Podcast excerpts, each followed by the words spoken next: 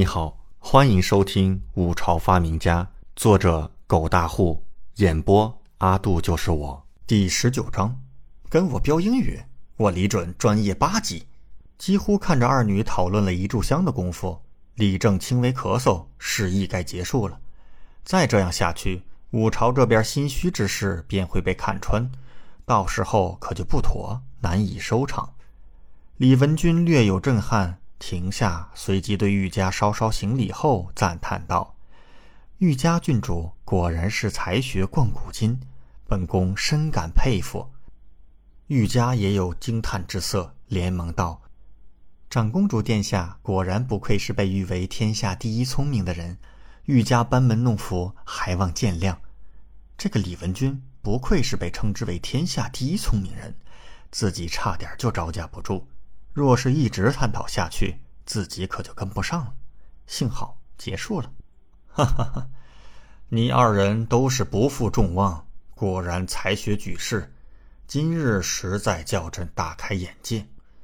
李正开口大笑，皇威浩瀚。余下的两个狼国使臣松了一口气，其中一人知道不能再拖下去，连忙道：“陛下，这探讨已然完毕。”还请陛下将余下两题答案交与臣三人回去复命。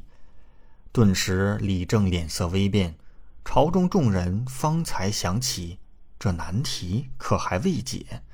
那玉家见此，也是连忙请求道：“陛下，还请赐予余下两题答案。”这，李正微微皱眉，看向李文君。可是李文君这眉头皱的比他还厉害。见此，李正面露难色。难道无人可解？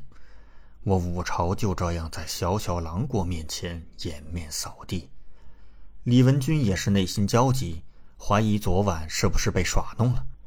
明明说好今日便送来问题和答案的，为何上朝这么久还不见有人送来？朝中众人脸色一个比一个难看，实在是没有办法再拖下去了，而且拖也没用。根本无人能解。陛下，臣三人请求赐予答案，欲加再奏。李正骑虎难下，但事已至此，没有任何办法了，叹了一口气。三位爱卿，实不相瞒。李正准备认栽，然而忽然被一声高昂的宣叫声打破：“庆宁殿宇公公待阳明居士求见。”阳明居士。李文君和李正都是脸色一变，父女俩相视一眼，李正连忙道：“快请，快请。”玉家三人顿时脸色微变，这是搞什么？关键时刻还有人求见？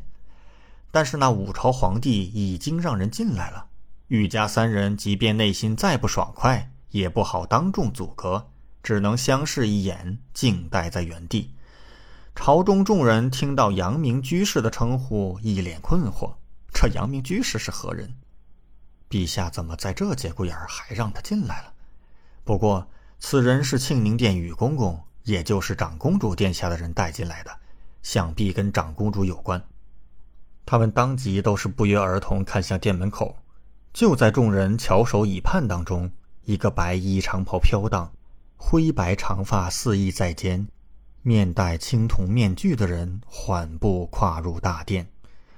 草民王阳明拜见殿下，吾皇万岁万岁万万岁！来人跪拜而下，这自然便是李准。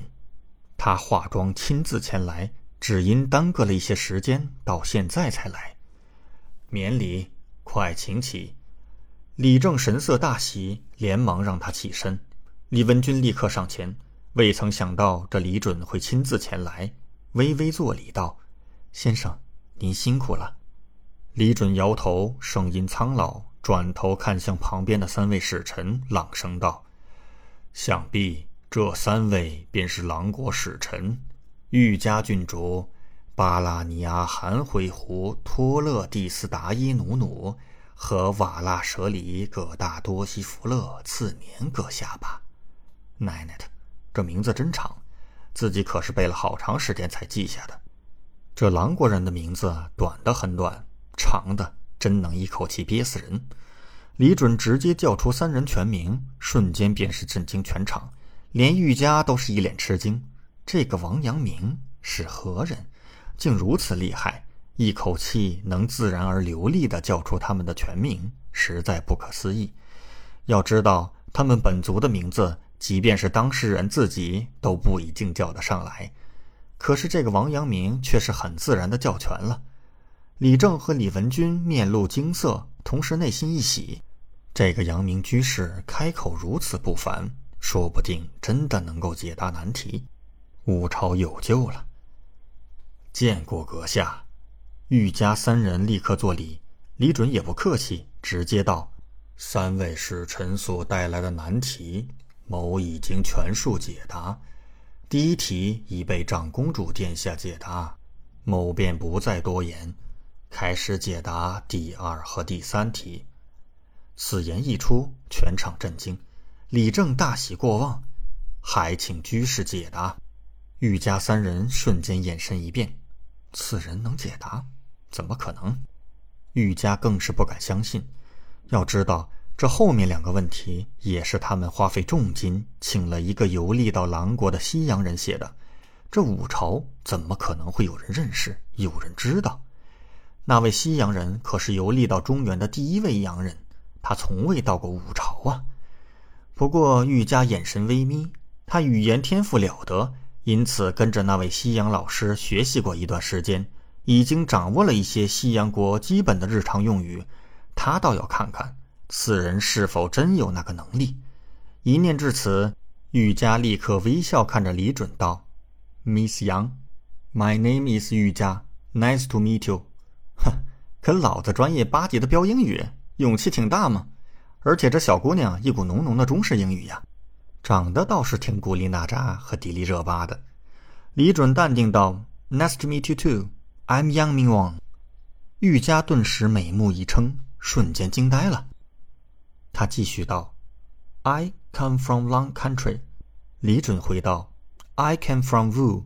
You are very beautiful, Miss Wu, and you have a beautiful voice too. I'm glad to know you。”玉佳完全惊呆了，彻底震惊了，怎么可能？这个王阳明竟然如此精通西洋文，说的不知道比自己流利多少倍，怎么会这样？这五朝竟然真的有懂西洋文的人，而此刻两人的对话听得整个朝堂都是一愣一愣的，完全听不懂啊！这是啥鸟语？叽里呱啦的。李正和长公主李文君此刻满脸惊骇，很是惊奇的看着李准和玉佳，这便是西洋语吗？怪难听的，而且好像很难学。这使臣玉家和王阳明是如何学得的？真是不可思议。不过，五朝有救了。余下的两位壮汉使臣看到李准竟然能用西洋文和玉家公主交流，当即脸色一变。不好，这个戴青铜面具的吴朝老头懂西洋文。感谢您的收听，请继续收听下一集。